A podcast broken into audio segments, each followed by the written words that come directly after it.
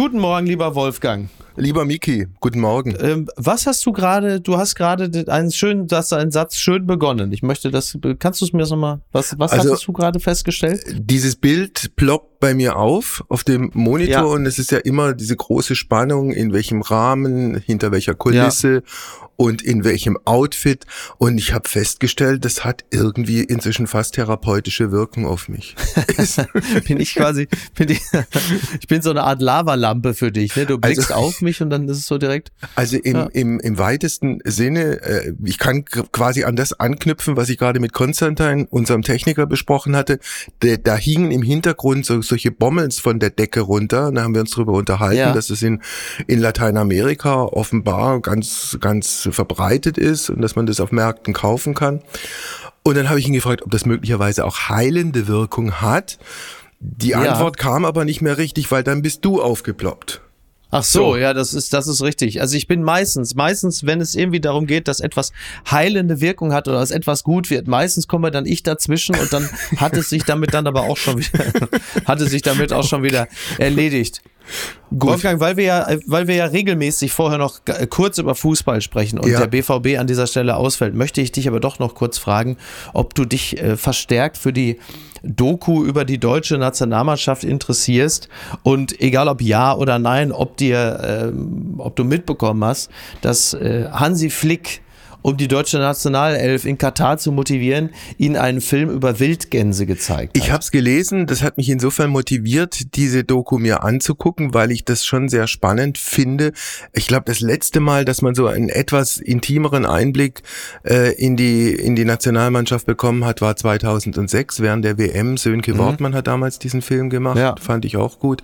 Es gibt übrigens noch zwei andere Dokus, die man sich in den jeweiligen Mediatheken angucken kann. Die eine, ich glaube, ist eine ARD-Doku über Schiedsrichter in Deutschland, sehr gut. Ja. Und das andere ist ja, die Belareti-Geschichte, 60 Jahre Bundesliga in der ZDF-Mediathek. Die habe ich aber in der ZDF-Mediathek äh, bereits gesucht und nicht gefunden. Ganz einfach. Weil der Mann dann je nachdem, ja, also Zu, ich du gibst in diesem Suchfeld einfach nur Bela ein und dann ploppt's auf. Ja, kam nicht, kam nicht. Also ich bin über den Fernseher gegangen. Also die haben alles dafür getan, mich von dieser Doku fernzuhalten. Aber ich werde noch mal einen, ich werde noch mal einen, einen weiteren Versuch starten. Aber ist schon witzig, ne? Also irgendwie den, den, den Jungs da, schiebt dann irgendwie Hansi da wie früher im Erdkundeunterricht ja. am letzten Schultag, schiebt er da so den Medienwagen rein, legt die VHS-Kassette mit den Wildgänsen ein. Und dann sagt man, so müsst ihr sein. Und die wissen teilweise noch nicht mal, was für Tiere das sind. Wobei was Hansi Flamingos. Was Hansi Flick angeht, ich habe heute äh, gerade gelesen, die Kolumne des von dir so wunderbar parodierten äh, Franz Josef Wagner, ja. der ihn zum, ja, der ihn heute jetzt zum Rücktritt aufgefordert hat, weil er ihm einfach sagt, du mhm. kannst es nicht, der Job, den du machst, ist eine Nummer zu groß Tja. für dich. Jetzt würde man natürlich dagegen argumentieren und sagen, wer den FC Bayern zu sechs Titeln äh, geführt hat mit diesem äh, ja nun auch einer Nationalelf nicht unähnlichen Kader, der müsste doch eigentlich in der Lage sein, eine Mannschaft, aber wir werden sehen. Mai, Zumal, äh, ja. wenn wir jetzt mit unserem netten Gespräch online gehen, ist ja das Spiel gegen Japan schon gelaufen. Hm? Dann ist das, äh, dann ist das 1 zu 2 gegen Japan bereits äh, gedruckt. Ja. ja. Oh Gott, oh Gott, oh Gott. Und dann ja, kommt am Dienstag das 3 zu 0 gegen Frankreich. Man weiß nur nicht, wer so die drei Tore schießt. Aus. Ne? Ja, das, das würde ich auch gerne, das würde ich auch gerne wissen. Naja, du, wir waren ja gerade schon im Bereich des, des Dokumentarfilmes. Das ist ja dann ähm, dem Sujet, in dem sich dein, dein Gesprächsgast äh, befindet, ja nun äh, gar nicht unähnlich. Ne? Absolut. Ne? Also Wilfried Hüßmann ist ein wirklich äh, renommierter Dokumentarfilmer, vielfach ausgezeichnet. Äh, wir haben deshalb das Gespräch jetzt mit ihm gemacht, weil sich zum 50. Mal in Chile der Putsch gegen Allende jährt er, mhm. Hüßmann, viele Filme über Chile gemacht hat, über, über Allende, über Pinochet, über diese schreckliche Colonia Dignidad Colonia mit diesem Dignidad, ja, deutschen ja. Sektenführer Paul Schäfer, ein, ein Pädokrimineller, der, der da eine, eine faschistoide Sekte da in, in Chile aufgebaut hat. Ein Mann, der auch noch ganz andere Filme gemacht hat, im Übrigen äh, über Fidel Castro und seine Liebe zu einer Deutschen, äh, lange ist es her, war glaube ich ein Film Ende der 90er Jahre, hat dann auch äh, Filme gemacht über die Hintergründe des Mordes an John F. Kennedy, Olympia-Attentat 92. Mhm. Also verschiedenste äh, Sachen schwer zu recherchieren und immer eigentlich in eine sehr, sehr gute und sehr, sehr, sehr schöne Form gebracht. Der Mann ist Anfang 70, das heißt, er ist äh, mutmaßlich noch berufstätig. Womit beschäftigt er sich gerade? Also was er jetzt zuletzt gemacht hat, ähm, diese, diese äh, Geschichte über die Colonia Dignidad, die lief bei Arte, ich glaube sogar als Vierteiler, in der ARD als Zweiteiler. Und das wird jetzt nochmal aufbereitet für eine große Netflix-Serie. Und da ah, ist er okay. involviert. Ah, super, weil da wissen wir ja natürlich auch, also nichts gegen Arte und eine schöne Doku äh, irgendwo bei Dreisat, aber wenn Netflix anruft, dann wird so ein Ding natürlich nochmal richtig mit Reichweite aufgepumpt und äh, das sei ihm ja zu gönnen. Und dieses Thema Colonia Dignidad ist natürlich gerade auch in Zeiten, in denen ja auch True Crime und True Crime Podcasts yes. so unglaublich gehypt werden, natürlich ein zwar fürchterliches, aber gleichsam auch wahnsinnig reichhaltiges äh, Thema, aus dem sich nun wirklich vortrefflich äh, schöpfen lässt. Du hast es ja gerade schon angerissen, welche Teilbereiche der Kriminalität da alle angesprochen werden. Also äh, da darf man gespannt sein. Und wir sind sehr gespannt auf dein Gespräch mit ihm. Vielen Dank. Alles Gute. Ebenso. Bis, bis, bis sehr bald. Ciao, ciao. Tschüss. Es ist Sonntag, der 10. September. Apokalypse und Filterkaffee. Heimspiel. Das Interview am Sonntag. Mit Wolfgang Heim. Er ist ein vielfach ausgezeichneter Filmemacher. Er hat sich immer wieder mit Chile beschäftigt, mit Allende, mit Pinochet, mit der Colonia Dignidad. Und deshalb reden wir mit ihm genau 50 Jahre nach dem Militärputsch in Chile. Herzlich willkommen, Wilfried Hüßmann. Hallo, Herr Heim. Herr Hüßmann, äh, das Ganze ist 50 Jahre her, der Putsch des chilenischen Militärs und die Ermordung des Staatspräsidenten Salvatore Allende. Äh, Sie waren damals Anfang 20. Haben Sie eine konkrete Erinnerung noch äh, an das, was damals passiert ist? Ja, ich habe ja den Sieg von Allende sehr intensiv miterlebt, weil das für mich eine große Hoffnung war. Ich war selber sehr links engagiert, so in DKP-Nähe, MSB Spartakus, mhm. Studentenbund und war also sehr für den Sozialismus. Aber ich war natürlich auch deswegen ein paar Mal in der DDR und freiwillig wäre ich da nicht geblieben. Mhm. Und insofern kam mir das sehr gelegen, dass es vielleicht einen dritten Weg gibt also ein Sozialismus mit menschlichem Antlitz und ein Sozialismus, in dem es Freiheit gibt und Pressefreiheit und Auseinandersetzungen und nicht die Diktatur des Proletariats. Ja, das Ganze ist damals brutalst niedergeschlagen worden vom chilenischen Militär. Der Name Pinochet steht äh, nachweislich äh, dafür. Sie sind dann, glaube ich, Jahre später äh, als eine Art Entwicklungshelfer nach Chile gegangen, kann man das so formulieren? Ja, es war so eine, in erster Linie war es Neugier, weil ich ab 1974, als die ersten Chilenen kamen im Exil, habe ich sehr viel mit denen zu tun gehabt, habe ein Solidaritätskomitee in Hannover mit aufgebaut und das Nürnberger Menschenrechtstribunal gegen Pinochet mit organisiert. Auch meine Examensarbeit habe ich zum Thema Chile geschrieben, also die deutsch-chilenischen Wirtschaftsbeziehungen über 100 Jahre. Und äh, ähm, die Exilchilenen hatten natürlich alle verschiedene Meinungen. Es waren ungefähr Aha. 20 Chilenen in der Gruppe und dann gab es 20 politische Richtungen. Aber alle waren sich einig, dass Pinochet in wenigen Monaten gestürzt wird. Und das kam mir so komisch vor, weil sich gar nichts tat in Chile. Das erschien alles sehr stabil und ich wollte unbedingt das Land dann kennenlernen selber und hatte dann die Gelegenheit, in einem Projekt zu arbeiten, in einem Armenviertel in Santiago, in Conchalí. Das war angebunden an die Arbeiterpastorale. Äh, das war nicht, sag mal, direkt Widerstand, aber das war in so einem Armenviertel, der versucht, ein soziales Netz wieder aufzubauen, Jugendhilfe. Wir haben ein Poliklinik gebaut, weil die Armen sich das gar nicht leisten konnten, zum Krankenhaus zu gehen oder einen Arzt zu bezahlen. Und so bin ich ja also sehr tief in die chilenische Realität eingetaucht. Und seitdem hat das Land mich nicht mehr losgelassen. Ja, Sie haben dann, Herr Hüßmann, zu einem sehr viel späteren Zeitpunkt, nämlich Anfang der Nullerjahre, zwei Filme gemacht über Chile. Den einen Film über die Ermordung von Allende und den zweiten Film über Pinochet und die Rolle, die er damals äh, gespielt hat. Äh, wo äh, und wie haben Sie damals recherchiert? Wie aufwendig und möglicherweise auch wie kompliziert war das damals?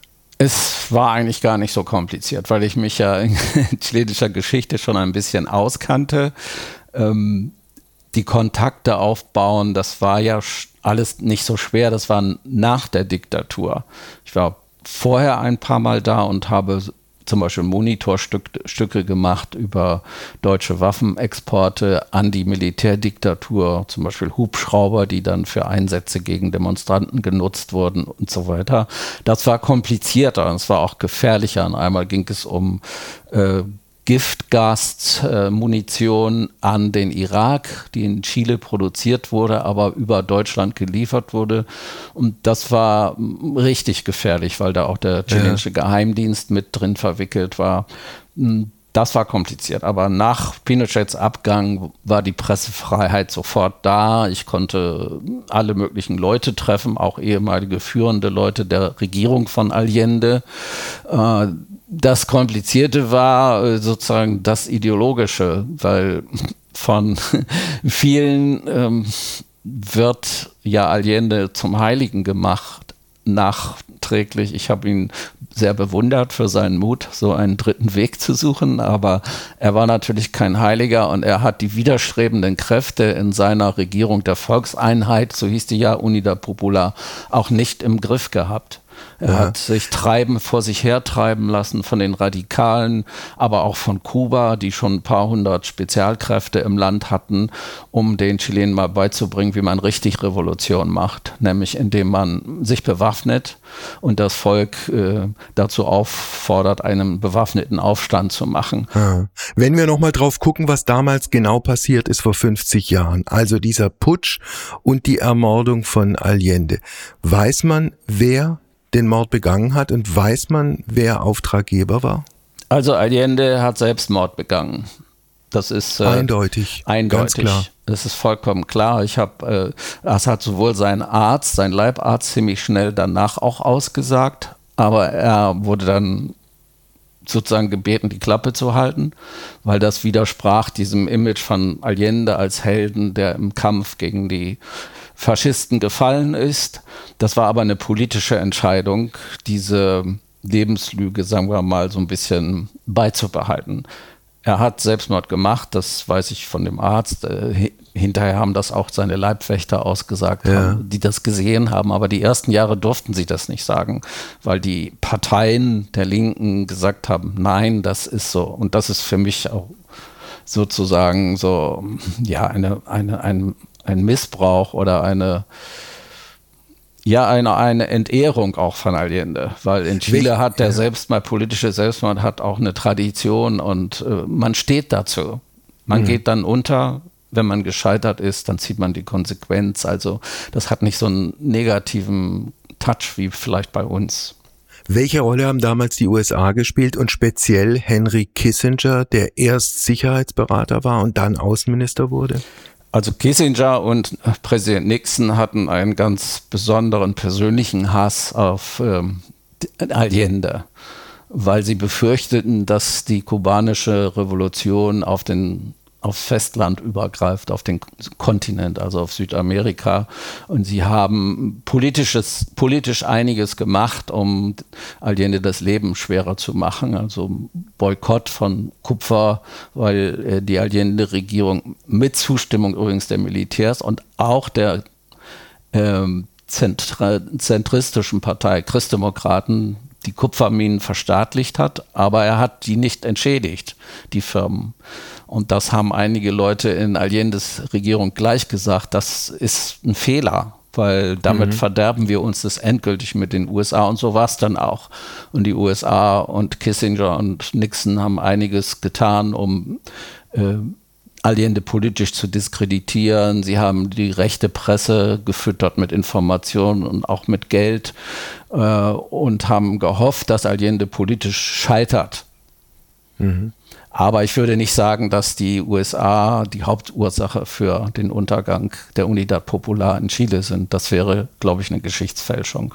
Mit diesem Putsch begann eine bleierne Zeit in Chile, äh, wovon ein Mann aus Deutschland besonders profitiert hat, Paul Schäfer, ein, äh, wie soll man es formulieren, ein Pädokrimineller, ein Frauenhasser, der Anfang der 60er Jahre aus Deutschland nach Chile gegangen ist und dort diese berühmt-berüchtigte Colonia Dignidad aufgebaut hat. Mhm. Was war die Frage? Das war sozusagen die ganz offene Frage. Ich wollte Ihnen sozusagen den Boden dafür bereiten, dass Sie ein paar Sätze, Sie haben sehr ausgiebig recherchiert, Sie haben Filme gemacht über die Colonia Dignidad, dass Sie uns ein bisschen diesen Paul Schäfer näher bringen im Sinne von, was war das für einer? Der ist ja seit einigen Jahren tot.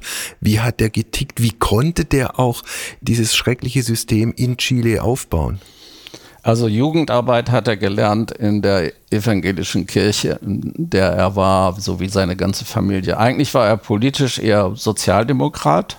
Als junger Mann äh, war im Krieg Sanitäter, hat grauenhafte Dinge erlebt, war schwer verstört.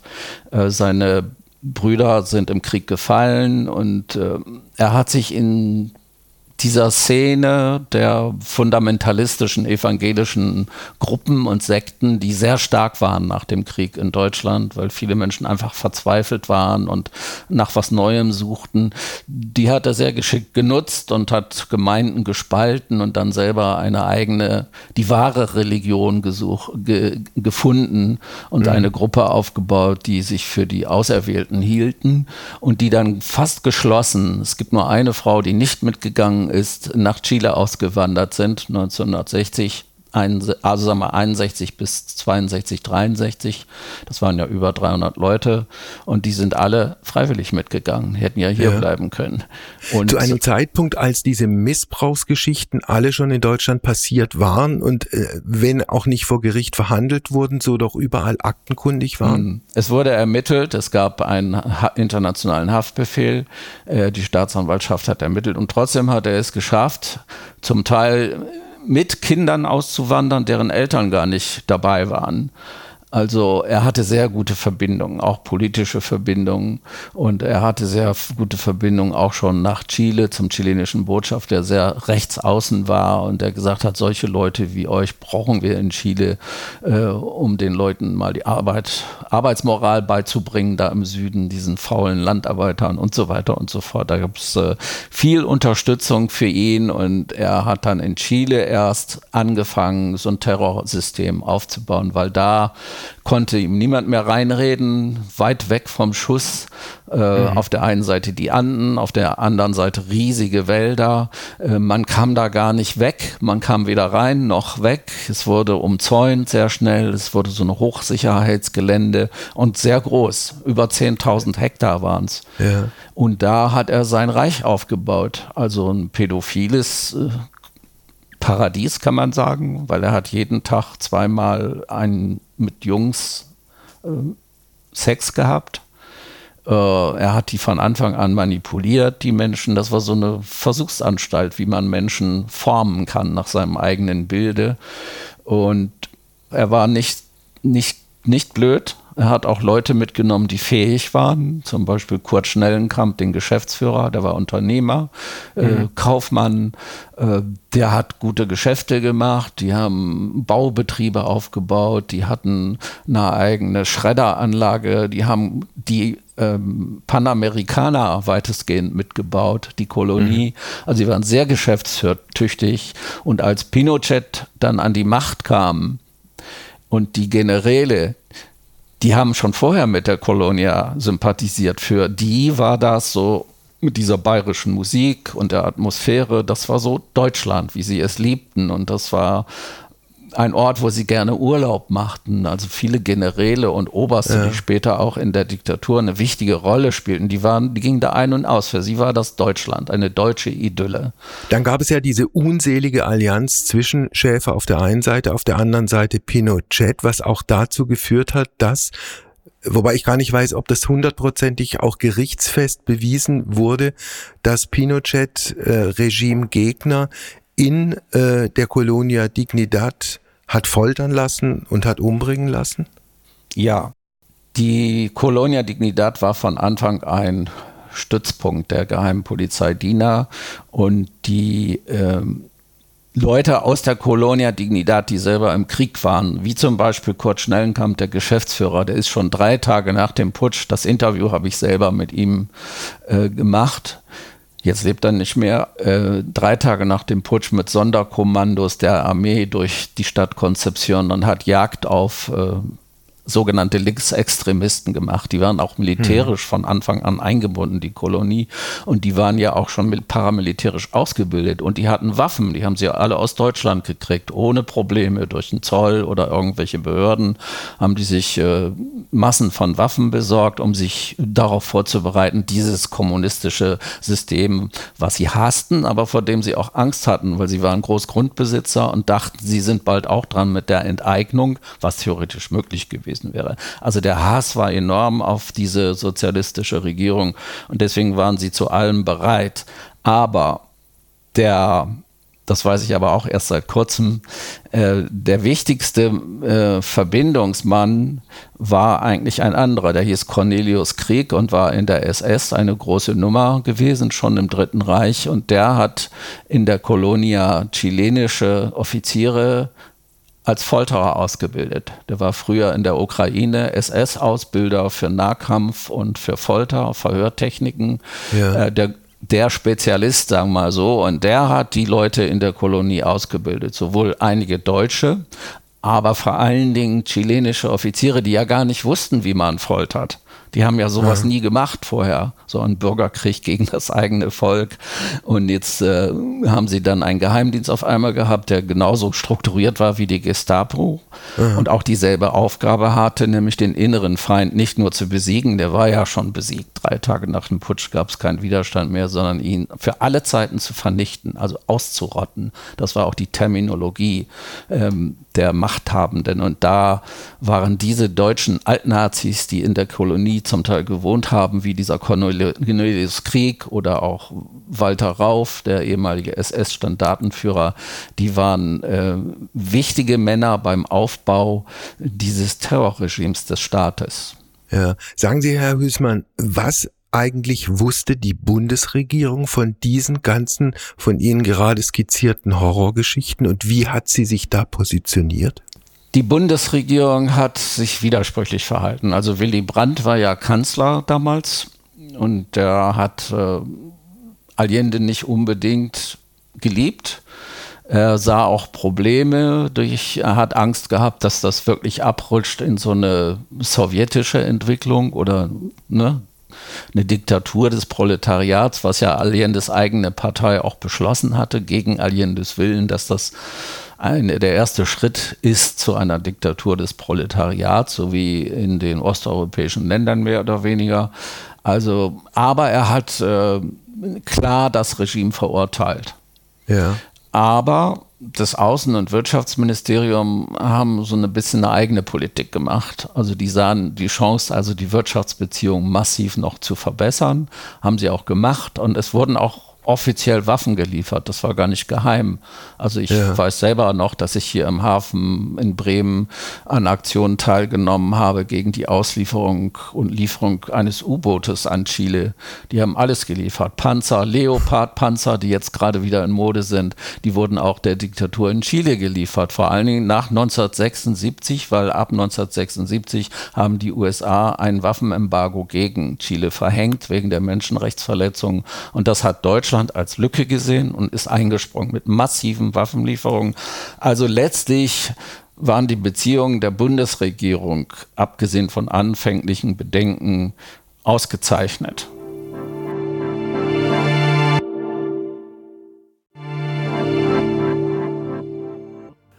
War denn ähnlich widersprüchlich, wie gerade von Ihnen skizziert, auch das Verhältnis Deutschlands zu dieser Colonia Dignidad? Also wenn ich mich nicht ganz falsch erinnere, gab es mal Franz Josef Strauß, der das irgendwie ganz, ganz lustig und ganz passabel fand, was da passiert ist oder was er gesehen hat, um es korrekt zu formulieren. Und es gab jemanden wie Blüm, also quasi zwei Unionsleute, der das alles sehr viel schlimmer fand. Ja, der Blüm, der war sehr viel später da aber in der CSU Politiker waren mehrmals in der Colonia Dignidad, aber Strauß selber nicht, obwohl das als Gerücht lange so rumlief, aber er war nie da. Er war in der Nähe beim deutschen Einwandererdenkmal zusammen mit Pinochet und er fand die Kolonie natürlich toll und der Bundesnachrichtendienst fand die Kolonie auch toll, weil sie, äh, sagen wir, für Waffenlieferungen, die nicht offiziell waren, auch vom Schwarzmarkt und Grauen Markt, äh, war die Kolonie der offizielle Einkäufer. Die Kolonie ja. das hat auch immer Firmen noch in Siegburg und in anderen deutschen Städten, Handelsfirmen und die haben die Waffen beschafft mit Hilfe von Gerhard Mertins, dem größten Waffenhändler der Welt damals und damaligen, muss man sagen, BND-Agenten.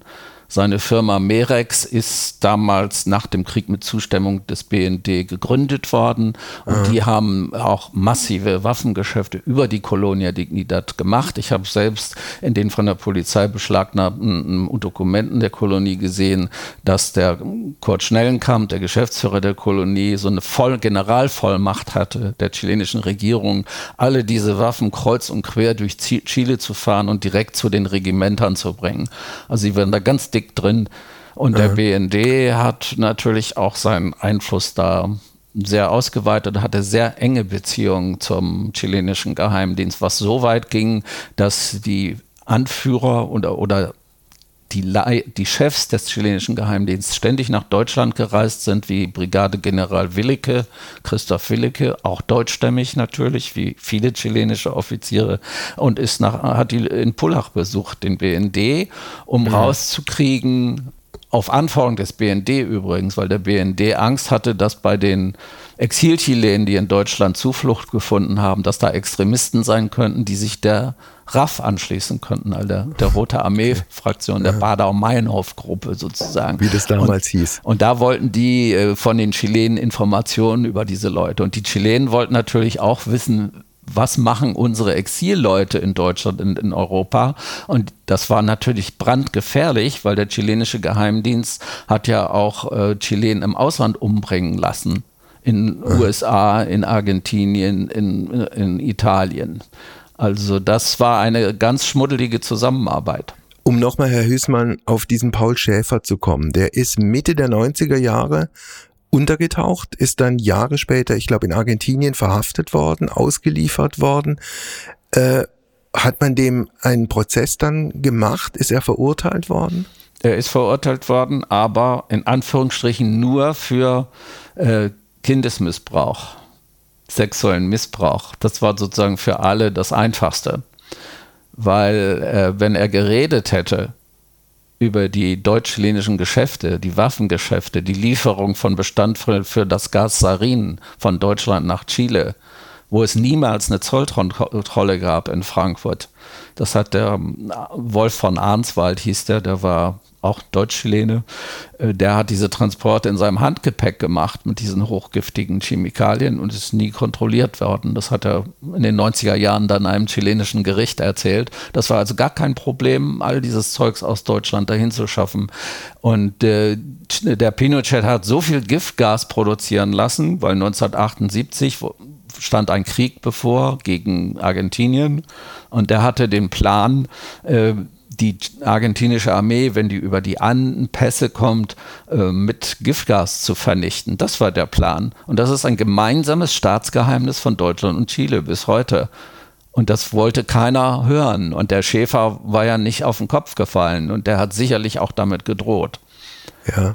Und äh, die anderen auch. Schäfer ist ja nicht ja. alleine. Die anderen Hierarchen der Kolonie haben das ja auch alles mitgemacht, diese ganzen Geschäfte. Und diese ganzen suspekten Verbindungen. Ist die Colonia Dignidad äh, inzwischen Geschichte? Ist die offiziell aufgelöst oder gibt es da noch irgendwelche Reste, die welche Rolle auch immer spielen? Schäfer selber hat sie aufgelöst als christlich-soziale Mission. Das war ja immer ein Wohltätigkeitsverein, auch in Chile. Deswegen haben die auch nie Steuern bezahlt, auch nicht für die Waffengeschäfte. Ähm, die äh, hat er auf Anraten seines Freundes, der Präsident des chilenischen obersten Gerichtes war, hat er die rechtzeitig aufgelöst, weil der hat ihn gewarnt, hat gesagt, das könnte mal eine Regierung kommen, äh, die euch enteignet oder Steuern fordert und euch wirtschaftlich kaputt macht. Ähm, löst das auf und dann haben die ein paar Aktiengesellschaften gegründet ich glaube, fünf mhm. Aktiengesellschaften sind es heute. Eine ist die Tourismusaktiengesellschaft. Man kann ja da inzwischen ins Hotel gehen und sich bayerische Volksmusik reinziehen. Ich habe auch da gewohnt, während wir in der Kolonia gedreht haben. Und man wird dann halt mit dem Unimog durch die Gegend gefahren, auf dem früher Gefangene äh, transportiert worden sind. Die haben ja das ganze alte Zeugs aus den 50er, 60er Jahren funktioniert ja alles noch, weil die auch sehr, sehr gute Techniker hatten und Schlossermeister ja. und aus allen Gewerken waren da Leute, sodass die sehr autonom äh, gelebt und die Chilenen bewundern die bis heute, wie, wie, wie gut die wirtschaften, wie autonom, mhm. wie sparsam, wie ökologisch. Und das Geschäft geht natürlich weiter, aber ohne Pederasten und ohne Folterkeller. Aber so eine richtige Aufarbeitung der eigenen Geschichte ist auch schwierig, weil die meisten in der Kolonie waren ja nicht, waren Täter, aber sie waren in erster Linie auch Opfer weil die sind ja als Kinder dahin verschleppt worden. Und viele von denen haben nie ihre Eltern kennengelernt, weil die Kinder den Eltern weggenommen wurden, sobald sie ein Jahr oder zwei Jahre waren, damit die Eltern nicht den verderblichen Einfluss auf die haben. Die kamen gleich zu Schäfer, jedenfalls die Jungs. Mädchen fand er nicht so interessant, aber ähm, das ist ganz schwer, dann denen Vorwürfe zu machen.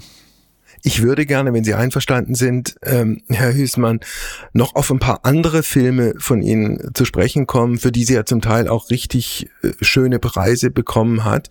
Fangen wir vielleicht an mit dem Film, der glaube ich im Jahr 2000 rausgekommen ist, Lieber Fidel. Der Film behandelt die Freundschaft oder vielleicht sogar die Liebe zwischen Fidel Castro auf der einen Seite und einer deutschen Frau auf der anderen Seite.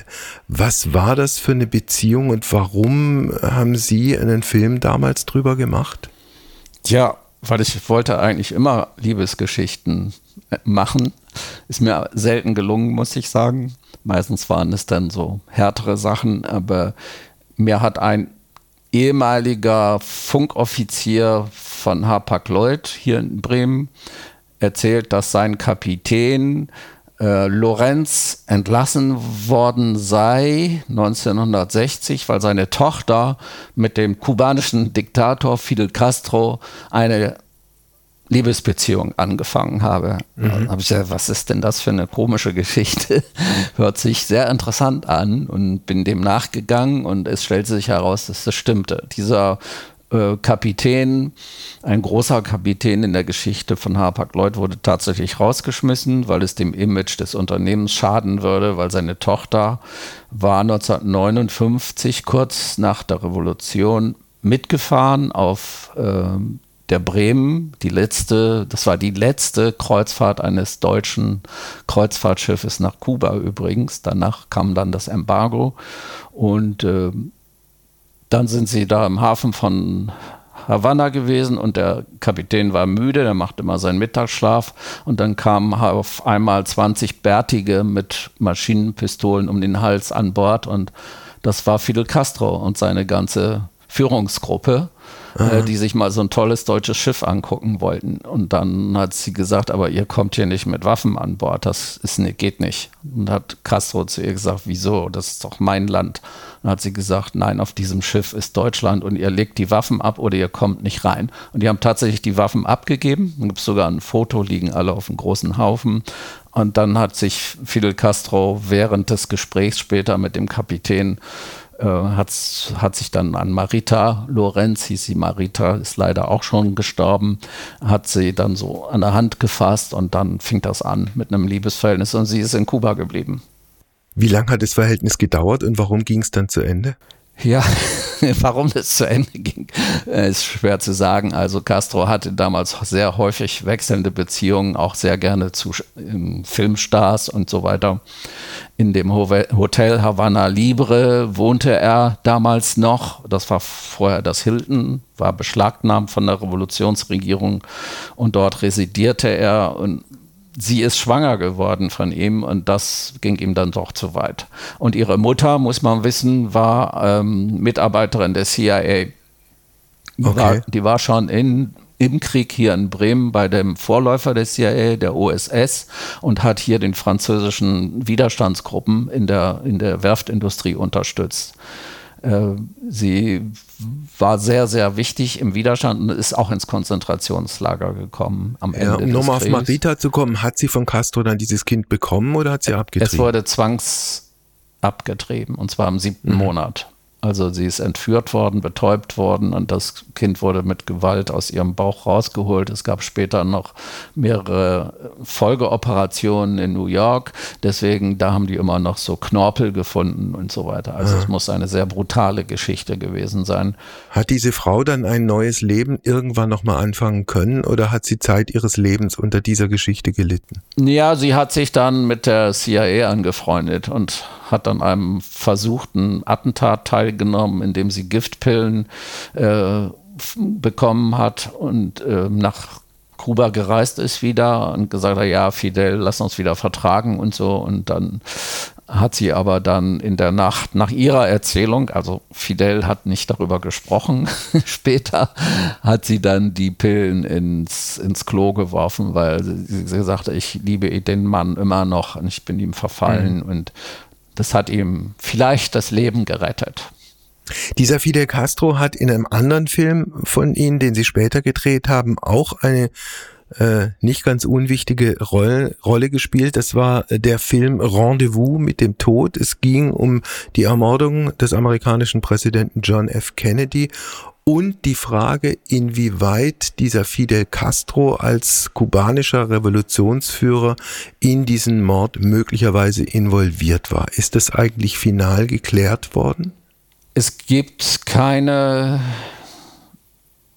Erkenntnisse, Akten oder Zeugenaussagen danach, die ähm, was auf was anderes hinauslaufen, sagen wir so. Es gab einen Bericht der New York Times ein paar Jahre später, die einen ehemaligen kubanischen Geheimdienstoffizier interviewt hat, der im Prinzip dasselbe gesagt hat, dass äh, Castro ähm, den Kennedy loswerden wollte, weil er, weil Kennedy war von allen amerikanischen Präsidenten das größte Problem für Castro, weil der extrem populär in Lateinamerika war.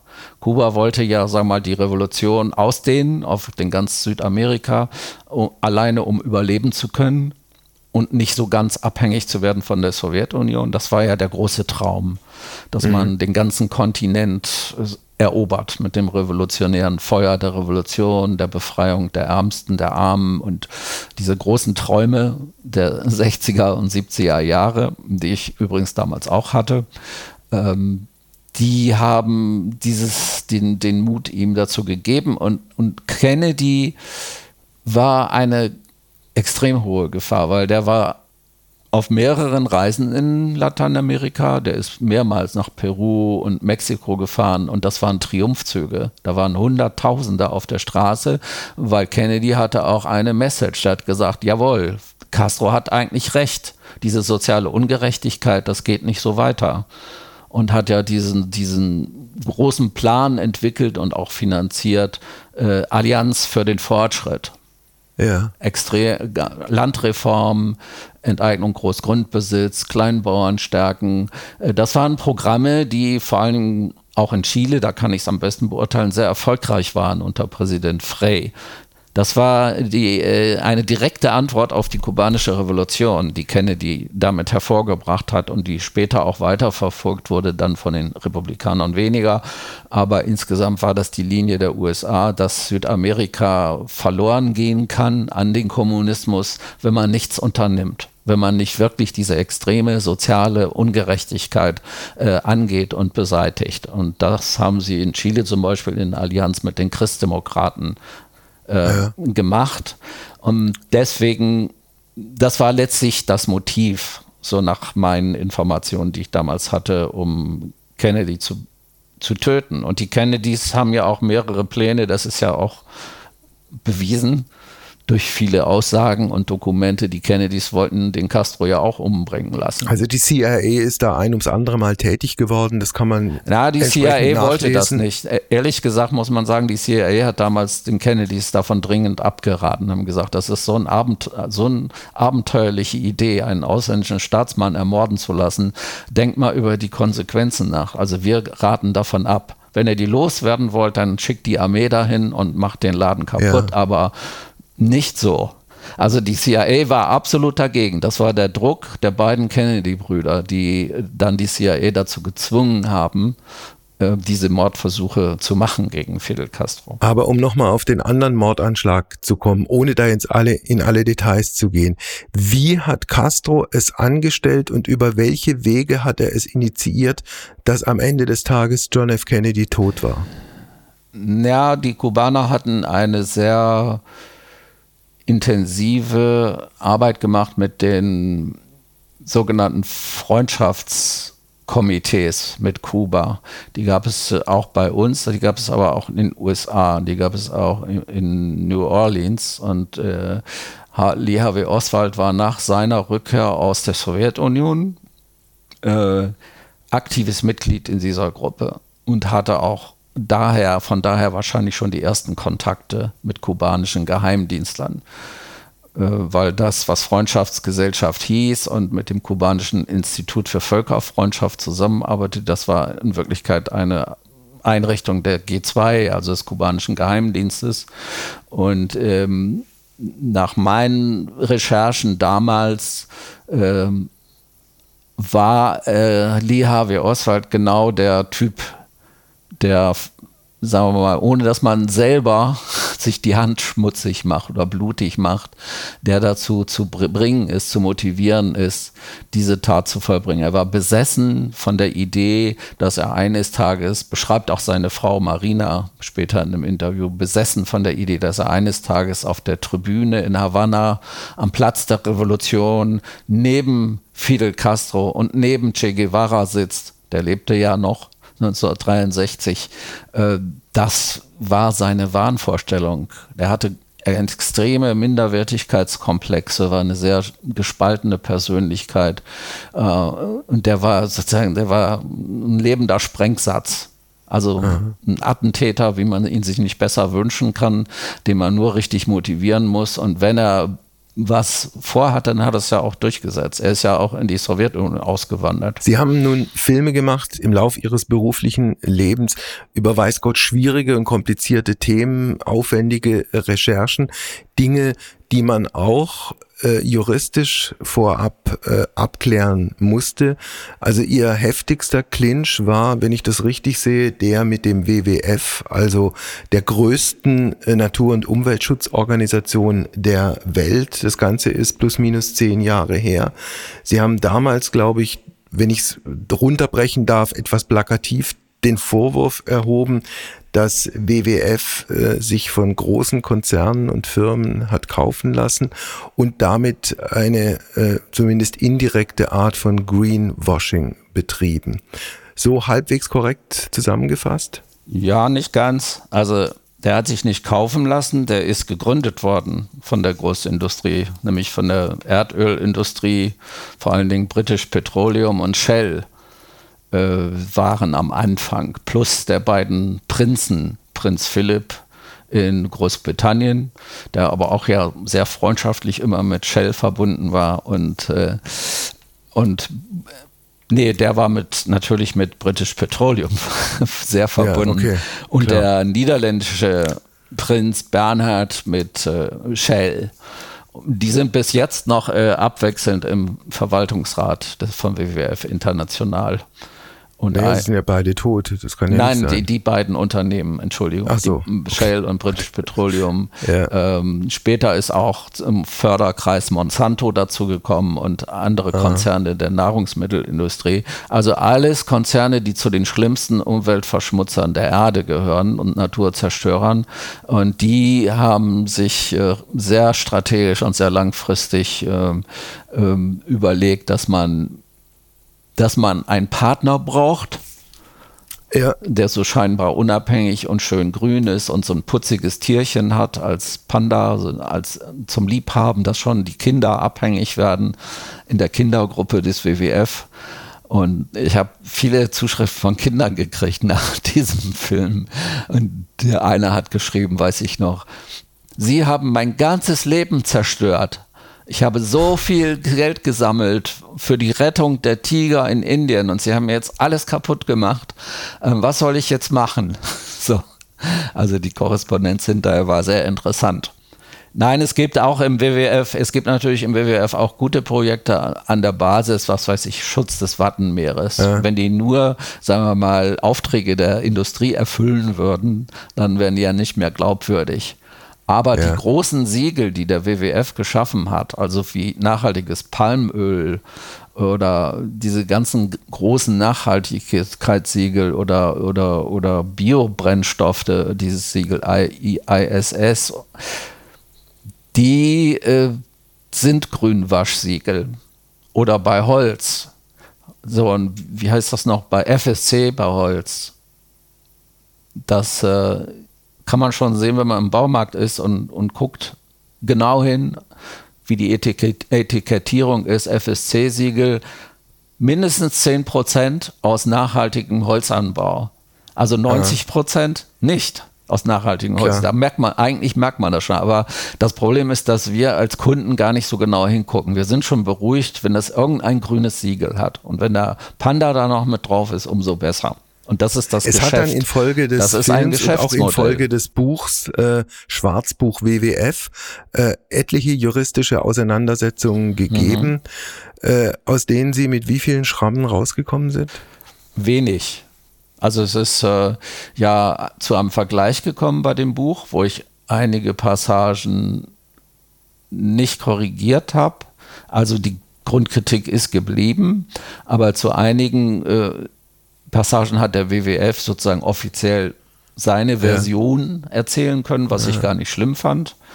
Äh, aber sie hätten es nie geschafft, das äh, vom Markt zu kriegen. Und deswegen hat der WWF dann gesagt, wir gehen lieber diesen Vergleich ein, ähm, damit wir nicht sozusagen als die modernen Bücherverbrenner in die Geschichte ja. eingehen. Ähm, hat sich dieser Kampf gelohnt? Der hat sich gelohnt. Also das äh, Buch gibt es ja jetzt noch, jedenfalls als E-Book und auch auf Englisch. Und es ist kein Buch, was gut läuft, aber es gibt immer wieder Menschen, die in der, äh, in, in der Umweltpolitik oder internationalen ja. Naturschutzorganisationen äh, sich das holen, um, um sich ein Bild zu machen von dem WWF, mit dem sie zu tun haben. Also der ja. WWF hat da immer noch dran zu knabbern. Wenn Sie heute drauf gucken, was im Sinne von Natur und Umwelt passiert ist und auch aktuell gerade passiert, kommen Sie dann zum Ergebnis, dass bei dem, was Sie versucht haben anzuregen und anzustoßen, Sie nicht sehr weit gekommen sind?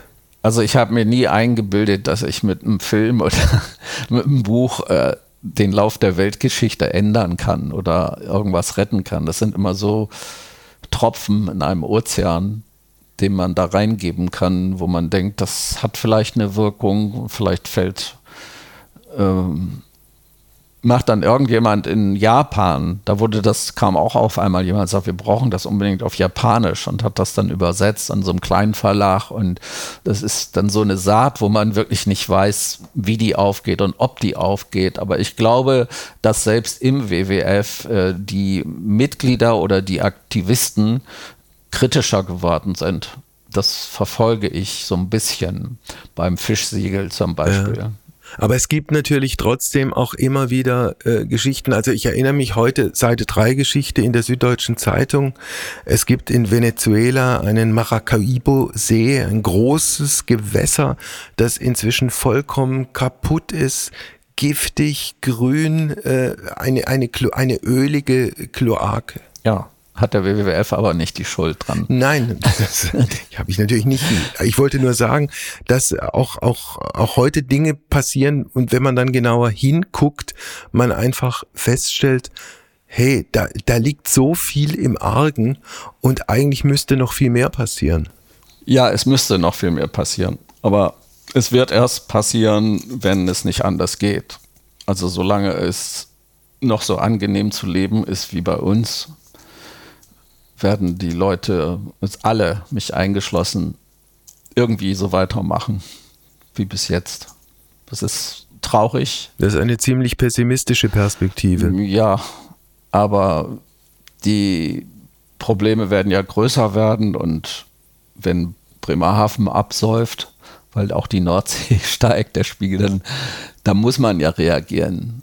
Und man wird auch reagieren, man wird auch die Städte grüner machen, um das zu überstehen, die Erderhitzung, die jetzt ansteht. Also, aber es ist immer so ein bisschen zu spät natürlich. Aber es ist nie ganz zu spät, das glaube ich auch nicht. Wissen wir natürlich nicht, ob es vielleicht in 200 Jahren zur Ausrottung der Menschen kommt. Ich habe gerade gestern gelesen, dass vor 1,1 Millionen Jahren, das kann man aus Genanalysen von der Urmenschen nachvollziehen, dass es da die Menschheit von insgesamt 100.000 auf der ganzen Erde geschrumpft ist durch eine extreme Erhitzung der Erde. Kann auch eine Eiszeit gewesen sein, weiß ich nicht mehr genau, auf ungefähr 1200 Exemplare der ganzen Gattung ja. Mensch. Und da sind wir ja jetzt wieder bei ein paar Milliarden angekommen. Also Klar. sozusagen historisch gesehen kann man da eine Art von Gelassenheit entwickeln, die aber auch als Zynismus gedeutet werden kann. Oder als Altersresignation. Und man der Menschheit ja auch nicht dieses Schockerlebnis sich plötzlich so äh, in diesem Umfang zu dezimieren wünschen sollte. Nein, ich wünsche es uns nicht. Ich wünsche, dass wir schneller lernen und mehr handeln. Ja. Das sieht manchmal nicht so aus, aber. Ein schönes Schlusswort. Ich bedanke mich für das Gespräch. Danke Alles Ihnen. Gute für Sie. Tschüss. Ciao. Heimspiel. Apokalypse und Filterkaffee ist eine Studio Bummens Produktion mit freundlicher Unterstützung der Florida Entertainment. Redaktion Wolfgang Heim. Executive Producer Tobias Baukage. Produktion Hanna Marahiel. Ton und Schnitt Christian Pfeiffer.